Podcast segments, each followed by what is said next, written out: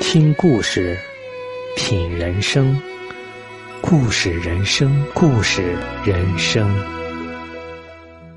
今天故事的主角叫做刘阿娟，在北京当过三年财经记者，还做过编剧。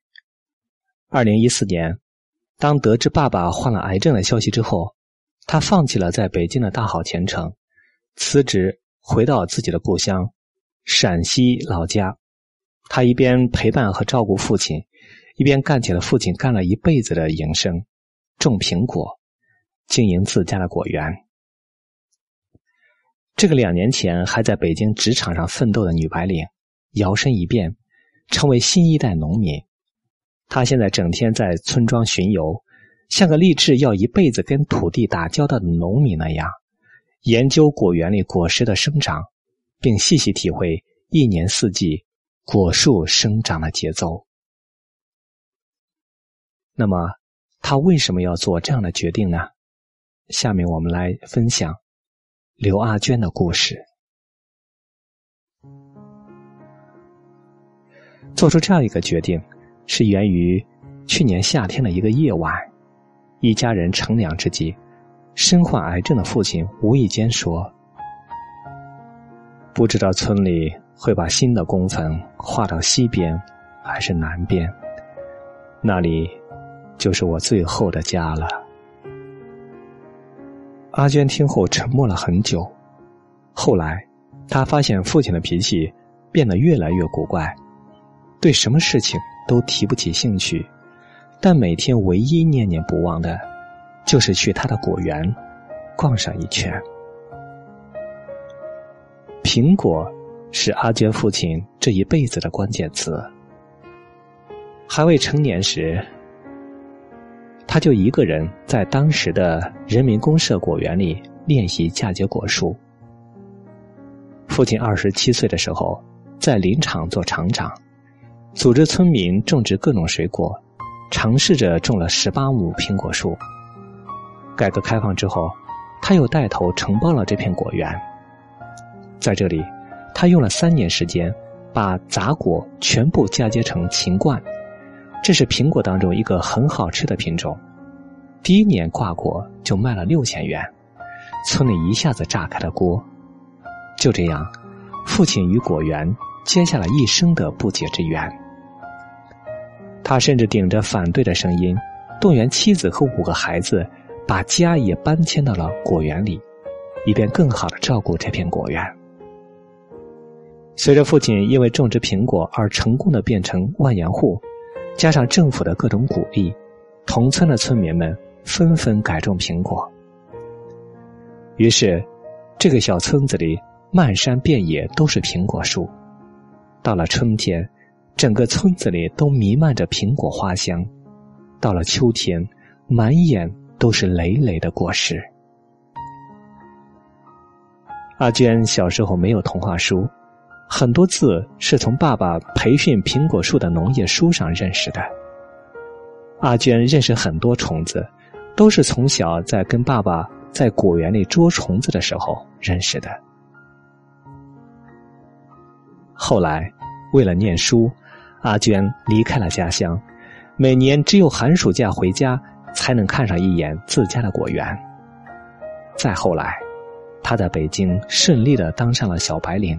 记者过着匆匆忙忙、眼花缭乱的城市生活，直到父亲二零一四年五月份被确诊为小细胞肺癌，恶性中晚期。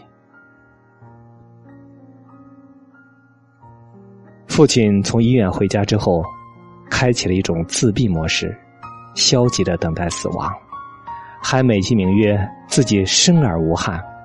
不愿意在医院受折腾，阿娟眼看着父亲的精神垮了，于是他决定辞职，从北京回到家乡。他要陪伴父亲，还要和父亲并肩作战，一起经营果园。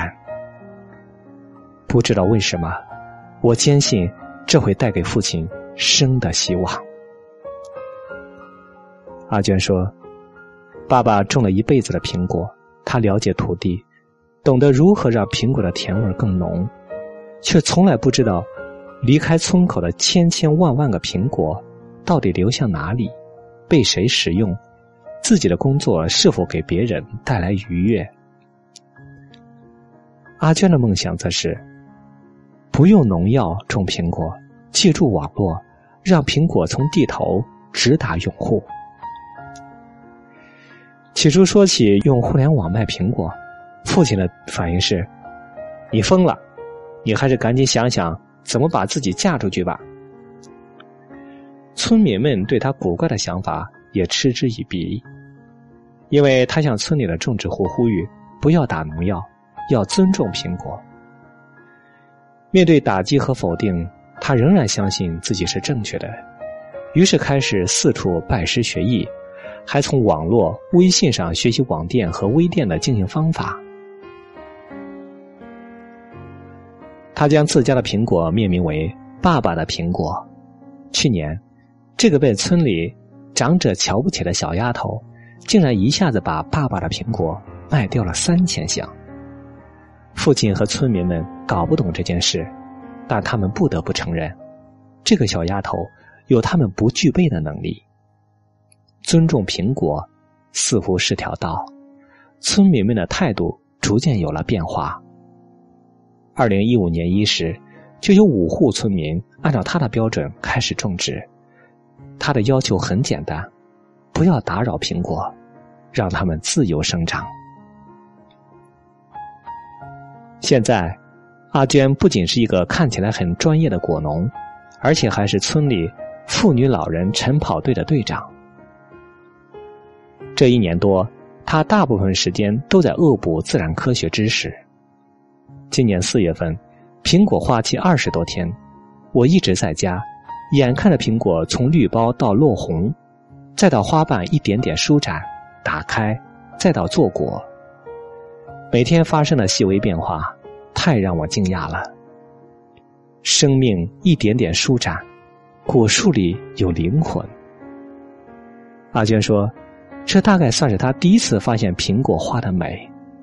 从小离大自然最近，心却一直徘徊在自然的门外，离开，离开，只想离开。可现在，一想到这些，真觉得痛心疾首。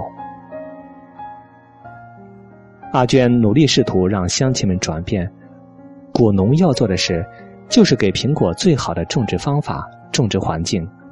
然后在苹果完全发育成熟时，也就是它们最美的时候采摘，让它们以最佳的状态呈现在消费者眼前，从而获得最合理的价值认可。而这无疑会增加很多的劳动量，付出额外的代价。地里的草要除，但坚决不能打除草剂，即使预防性的生物农药，六月底以后也要停掉。只有这样。才能在十月下旬采摘时避免有药物残留。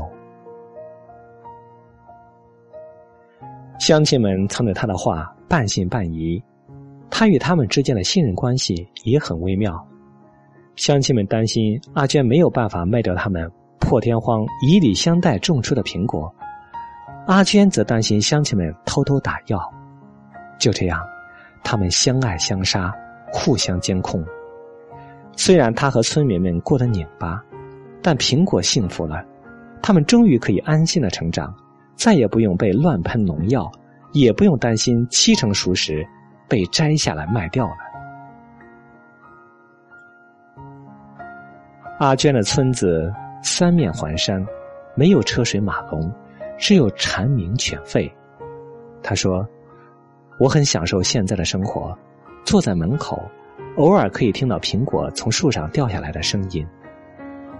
在我怀里睡觉的小狗，听到动静后总是会睁开眼睛，发现果园还是果园，苹果还是苹果，换个姿势又继续睡。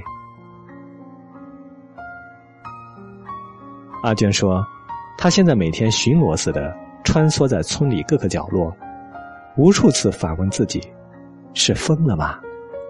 这二十多年，一直心心念念离开这么美丽的地方，甚至不惜在上学的时候把户口迁到了西安。他觉得自己一直是这块土地上的陌生人，现在自己是真的回家了。我一天天意识到，自己曾经是多么无知，从未理解过土地，从未给过苹果树尊重。是他们提供了我成长过程中的所有支持，苹果几乎是我家所有的收入来源。这一年都是值得的，一年下来，父亲的变化很大，对自己的病情，他变得旷达的多了。他开始积极配合治疗，病情控制的相当不错。他甚至加入了我张罗的妇女老人晨跑队。不过他还是有些害羞，基本上是自己一个人在门口的那条小路上小跑几圈就算了。对阿娟来说，最令他欣慰的是，父亲终于可以平静的说起死亡这件事。阿娟在一篇文章中写道：“一天，老头、老妈和我三个人在果园里种菜。”说起最近去世的一个表叔，我说：“老汉，我将来要在你坟头上栽一棵苹果树。”他说：“好啊，我渴了就上来摘个苹果。”紧接着，他很认真的问：“要是被羊啃了怎么办？”小事儿，我接着栽呗。妈，给你种两棵枣树。你个没良心的，盼着我死呢！老妈把手里的东西朝我扔了过来。我说：“等我死了，把我一半骨灰埋到果园里，另一半撒大海里。我想去哪儿就去哪儿。”看把你张狂的！老头把手里的铁线扔下，说自己累了。找小黑儿玩去了。这就是今天的故事，我们下个故事再见。生命它像一艘船，飘来又飘往，大地像蝶，海洋像鸟，永远为。